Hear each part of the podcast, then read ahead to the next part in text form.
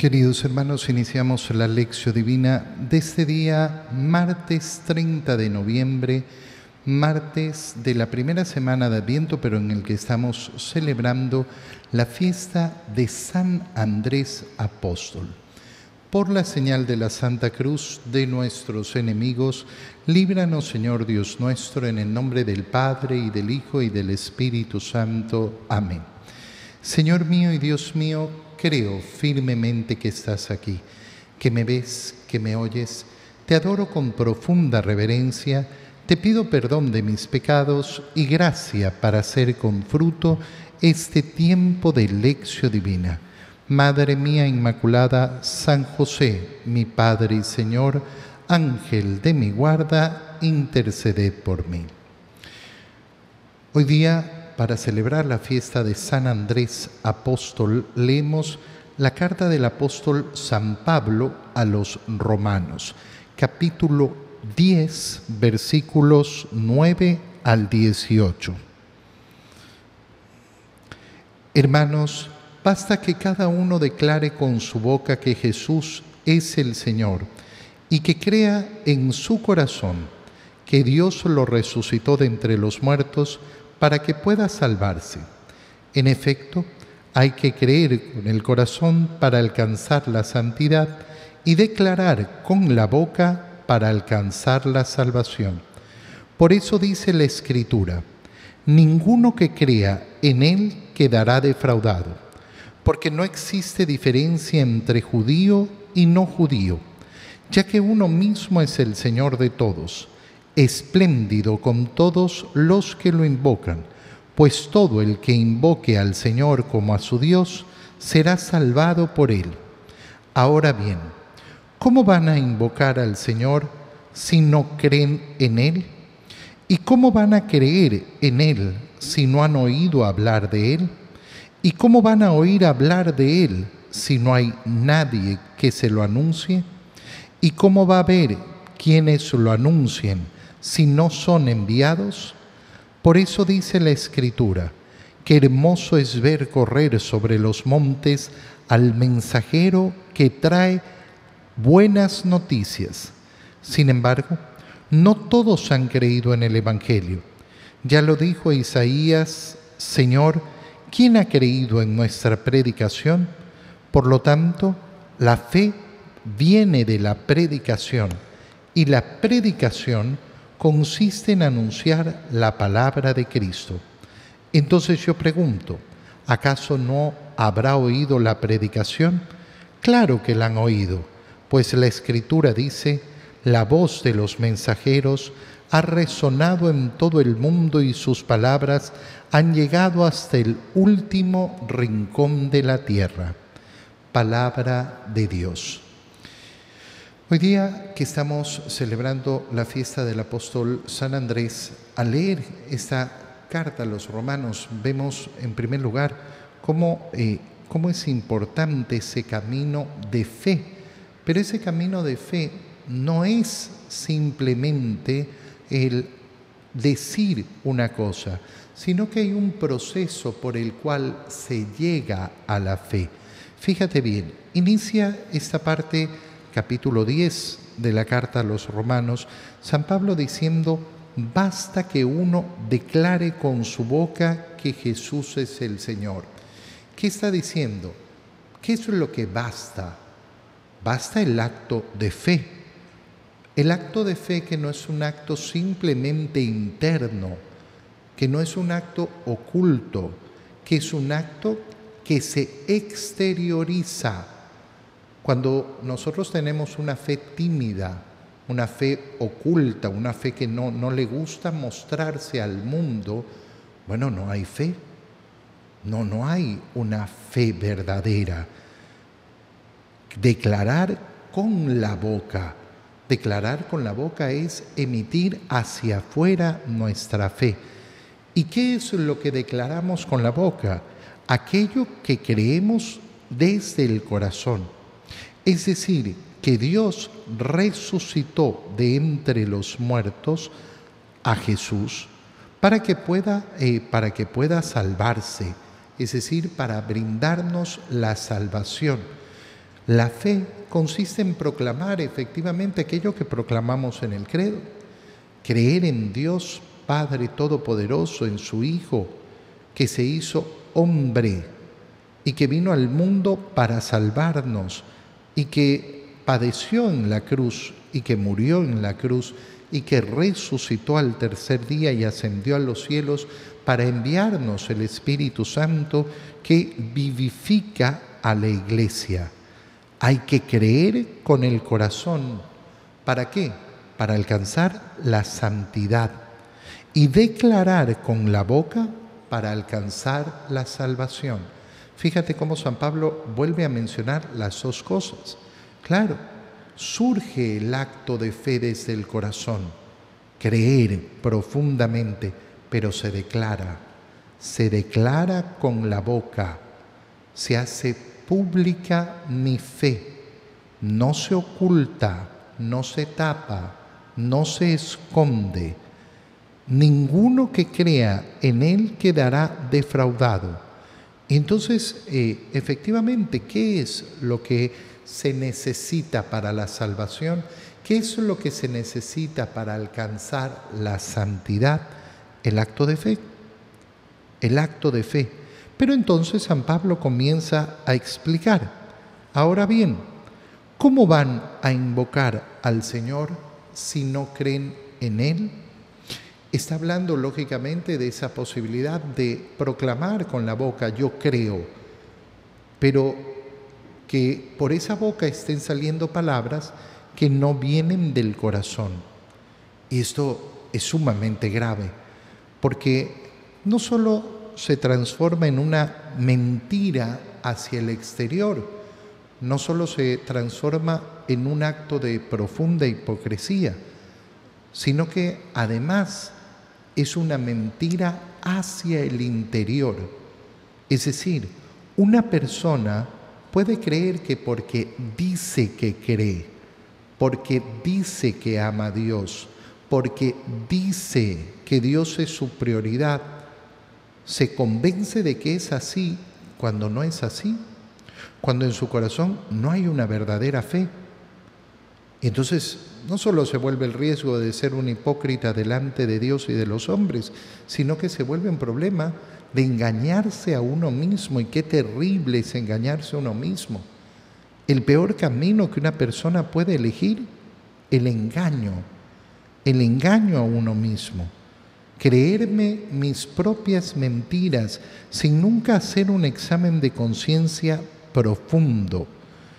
En segundo lugar, dice San Pablo, ¿y cómo van a creer en Él si no han oído hablar de Él? Yo creo en Jesús, yo creo en Dios, pero resulta que no dedico nunca tiempo a escuchar hablar de Él. Que si a mí me hacen cualquier pregunta básica sobre Jesús, no la sé responder si me hacen una pregunta básica sobre Dios, no, no la sé responder. Claro, entonces, disculpa, ¿de dónde viene esta fe? Porque ¿cómo puede haber una fe verdadera si no hay conocimiento? ¿Qué es aquello que yo amo sin conocer? No existe. No existe. Amor que no conoce al amado no, no, no, no, yo amo. No, mira, entonces resulta que puedes estar amando tu propia fantasía, tu propia imaginación. Y este es un problema gravísimo y existe. Para mí Jesús es. Qué frase tan terrible, ¿no? Imagínate que lo dijeran de ti. Para mí tú eres... Oye, pero tú no me defines a mí. Yo, no me defino por lo que tú piensas de mí, por lo que tú opinas de mí. Tú no, no, no eres capaz de construir la realidad que soy yo. Por eso es que tu opinión sobre mí, al final del día, importa muy poco. Tú puedes querer conocerme o querer simplemente imaginarte lo que yo soy, con lo cual vivirás siempre en un estado tan, tan, tan especial, tan extraño, tan raro, tan profundamente raro. No, no, yo tengo que conocer a la persona. Y conociéndola, entonces la amo. Bueno, ¿qué tanto he dedicado en mi vida a conocer a Jesús? A conocerlo a Él. No lo que me imagino, no lo que a mí me parece. Para mí Jesús es esto, para mí Jesús es esto otro. Bueno, has leído las escrituras porque aquello que estás diciendo con tu boca no tiene nada que ver con las escrituras. No tiene nada que ver con lo que predica la iglesia sobre Jesús. Entonces al final, ¿qué será? Será simplemente un juego de la imaginación. He creado a mi propio Dios. Ya no soy yo imagen y semejanza de Dios. Es Dios el que se ha construido a mi propia imagen. ¿Y cómo van a oír hablar de Él en tercer lugar, nos dice San Pablo, si no hay nadie que lo anuncie? Qué bonito porque aquí vemos el camino de la fe, donde la acción de la iglesia es indispensable. Mira, cuando tú escuchas a ciertos grupos cristianos hablar sobre la primera parte de lo que acabamos de leer, ¿qué es lo que basta? Basta con que declares con tu boca que Jesús es el Señor y eso te salvará. Ah, bueno, Jesús es el Señor. Muy bien. Pero resulta que se olvidaron de todo el resto.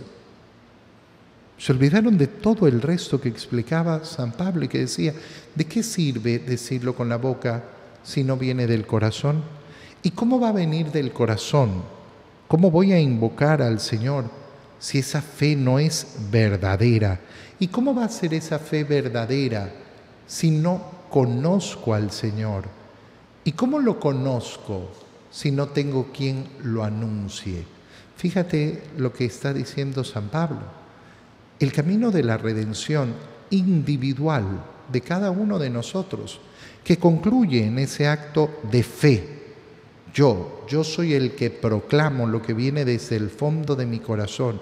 Mi fe en mi Señor Jesucristo ha sido precedida en primer lugar por la acción de la iglesia, aquella a la cual le ha sido encomendado el Evangelio para ser anunciado todas las naciones. Cuando nosotros tenemos una fe que quiere ser cristiana, pero no considera el carácter de intercesión, de intermediarios que hay de parte de la iglesia, atento, atento, ten mucho cuidado, porque entonces, eh, entonces hay algo que no está funcionando. Oye, una persona puede decir, no, yo conozco a Jesús y no necesito a la iglesia. Mm. ¿Cómo conociste a Jesús? No, a mí me lo anunció una persona. ¿Y cómo, cómo llegó el conocimiento de esa persona? Al final, ¿a dónde vas a llegar? A la acción de la iglesia, a la acción evangelizadora de la iglesia. Si los apóstoles no hubieran realizado su misión, si no se hubiera constituido la iglesia, si no se hubieran escrito los evangelios, si no existieran las cartas, si la iglesia no fuera la que te hubiera dicho, oye, estos son los evangelios, estos son los evangelios inspirados. Ah, no, pero es que hay el evangelio de Judas, el evangelio de Tomás, yo mejor voy a creer en esos. por eso tendrás una visión falsa entonces. Estos son los evangelios. ¿Quién te lo ha dicho? No, yo solo necesito la palabra, pero resulta que es la iglesia la que te ha dicho que esta es la palabra de Dios. ¿Y por qué? ¿Por qué yo necesito a la iglesia para, eh, para alcanzar la fe? Porque ese es el camino que ha querido el Señor. Porque no ha querido una salvación donde no hay una preocupación de los unos por los otros, porque no ha querido una salvación individualista, sino una salvación comunitaria, donde nos preocupamos efectivamente por la salvación de los otros. ¿Cómo puede haber una verdadera fe si no hay quien anuncie? Pero ¿cómo va a haber alguien que anuncie si no ha sido enviado? Los apóstoles fueron enviados por el Señor y a su vez enviaron a los nuevos apóstoles. Es lo que se llama la sucesión apostólica. Es el envío, el envío que realiza la iglesia a partir de esa misión que ha recibido del Señor. Pero, dice San Pablo, no todos han creído en el Evangelio. ¿Y por qué? ¿Acaso no lo han recibido? No, sí, sí lo han recibido sí lo han recibido, pero, eh, pero hoy en día, por ejemplo, es impresionante ver cómo, eh, cómo se difunde ese odio profundo a la iglesia. Odio, odio profundo a la iglesia. Oye, hay personas, muchas que repiten palabras, ¿no? Eh, y que repiten frasecitas, se repiten tonterías al final como si la iglesia fuera la culpable de todos los males de la sociedad. Es, impresionante y tú les dices, oye, ¿tú conoces lo que se hace en la iglesia? ¿Tú conoces por lo menos la labor caritativa que se hace en la iglesia? Qué impresionante es abrir los ojos y contemplar, contemplar lo que hace eh, lo que hace la iglesia. ¿Y a qué se dedica la iglesia? anunciar el Evangelio. Pero es impresionante cuánto enemigo, cuánto enemigo, cuánto odio hay hacia la iglesia. Pero no vayas a creer que ese es un motivo de desánimo. No, todo el contrario.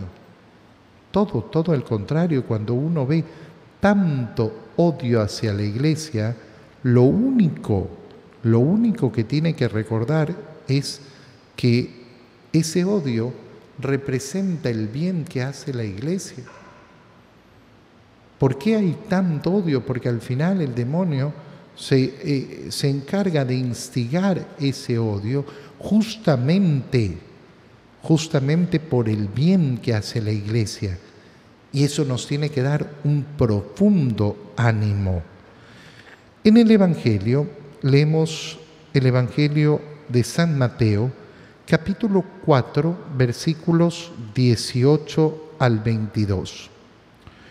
Una vez que Jesús caminaba por la ribera del mar de Galilea, vio a dos hermanos, Simón, llamado después Pedro, y Andrés, los cuales estaban echando las redes al mar, porque eran pescadores. Jesús les dijo, síganme, y yo los haré pescadores de hombres. Ellos inmediatamente dejaron las redes y lo siguieron. Pasando más adelante vio a otros dos hermanos, Santiago y Juan, hijos de Zebedeo, que estaban con su padre en la barca remendando las redes y los llamó también. Ellos, dejando enseguida la barca y a su padre, los siguieron palabra del Señor. En este día en que celebramos a San Andrés apóstol, vemos eh, efectivamente ese llamado eh, que recibió el apóstol Andrés. Andrés Recordemos, es el hermano de Simón Pedro, siempre eh, nombrado eh, cuando se mencionan eh, a los apóstoles, al grupo de doce, mencionado junto a Pedro en primer lugar. Andrés junto a Juan, Juan Evangelista, aquel que escribió el Apocalipsis, el cuarto Evangelio, son los primeros en entrar en contacto con Jesús. ¿Por qué? Porque eran discípulos de Juan el Bautista Y estuvieron ahí cuando Juan el Bautista bautizó a Jesús y escucharon el testimonio que daba Juan el Bautista sobre Jesús. ¿Y cuál era ese testimonio? Este es el Cordero de Dios. Y fueron siguiendo al Señor. Y nos cuenta el Evangelio de San Juan que Andrés fue el que se acercó a Pedro para decirle, hemos encontrado al Mesías, hemos encontrado al, al que anunciaban las escrituras, lo hemos encontrado.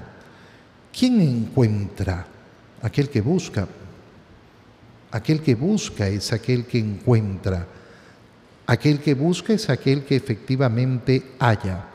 Tuvieron ese primer encuentro con el Señor y después lo acompañaron a Galilea. Retomaron un poco sus labores hasta el momento en que llega ese llamado definitivo del Señor, que es el que hemos leído en este capítulo 4 del Evangelio de San Mateo. Jesús camina por esa ribera del mar de Galilea y ve a Simón, llamado después Pedro, y Andrés. Estaban echando las redes en el mar, estaban en medio del trabajo, en medio de la ocupación. ¿Y por qué estaban haciendo esto? Y parece el Evangelio que nos dice una información tan inútil. ¿Quién está tirando redes en el mar? Aquel que es pescador, porque eran pescadores, porque esta era su labor, porque este era su trabajo. No es que estaban ahí perdiendo el tiempo, no es que no tenían nada que hacer, no es que eran unos vagos. Esto es importantísimo, porque a veces pensamos que el que puede hacer la labor de apóstol, el que puede efectivamente comprometerse con ese servicio apostólico en la iglesia, es el vago. El que no tiene, no, es que yo estoy muy ocupado. Es que yo estoy muy ocupado, yo no, yo no, yo no tengo tiempo para eso. Eso es una mentira. Los apóstoles no son aquellos que son vagos, todo el contrario. No es aquel que no tiene nada mejor que hacer, no, es aquel que se da cuenta de las prioridades y de que no hay nada mejor que hacer que anunciar el Evangelio. El Señor les dijo, síganme, y yo los haré pescadores de hombres. Aquello que han aprendido a hacer en su vida no va a ser inútil, no es que eh, se va a desperdiciar. No, no, eso mismo que ustedes han aprendido a hacer en su vida, yo lo voy a transformar lo voy a convertir en algo nuevo, pero a partir de esa base, a partir de aquello que ustedes saben hacer. Los voy a convertir en pescadores de hombres. Y ellos inmediatamente dejaron las redes y lo siguieron. Pescador de hombres. ¿Qué significa esa expresión? Significa efectivamente eh, querer llevar el Evangelio a los hombres. La gran diferencia entre el pescador y el pescador de hombres es que el pescador no le pregunta al pez si quiere ser atrapado o no, porque no se trata de atrapar, no se trata de ir en contra de la voluntad, se trata de tirar la red de la palabra de Dios para que sea la palabra de Dios la que atrape el corazón del hombre. No mi acción, no mi manipulación, no eh, mi forma de obligar a los demás. No, eso no sería de ningún modo un pescador de hombres. ¿Por qué? Porque las redes están formadas no por mis acciones, sino por la palabra. Yo tengo que dejar que la palabra de Dios sea la que atrape el corazón. si no quiero que la palabra de Dios atrape el corazón, entonces estaré caminando un camino muy, muy equivocado en cuanto a la evangelización. Pasando más adelante vio a otros dos hermanos, Santiago y Juan, que estaban con su padre también en la barca y los llamó inmediatamente y ellos lo siguieron, dejando la barca y dejando incluso a su padre. Qué bonito al celebrar esta fiesta de San Andrés Apóstol, preguntarnos cómo me llama el Señor a mí. Qué bonito además saber que hemos empezado hace dos días el tiempo de Adviento, un tiempo que me debe llevar a profundas renuncias, a grandes renuncias, a querer ofrecerme hacia el Señor. Y yo también, que soy llamado a celebrar la natividad de mi Señor, me puedo preguntar hoy día, bueno, ¿y a qué tengo que renunciar yo? ¿Qué tengo que dejar atrás yo para poder seguir al Señor? Te doy gracias, Dios mío, por los buenos propósitos, afectos e inspiraciones que me has comunicado en este tiempo de lección divina. Te pido ayuda para ponerlos por obra. Madre mía Inmaculada, San José, mi Padre y Señor, Ángel de mi guarda, interceded por mí. María, Madre de la Iglesia, ruega por nosotros. Queridos hermanos, que tengan todos un feliz día.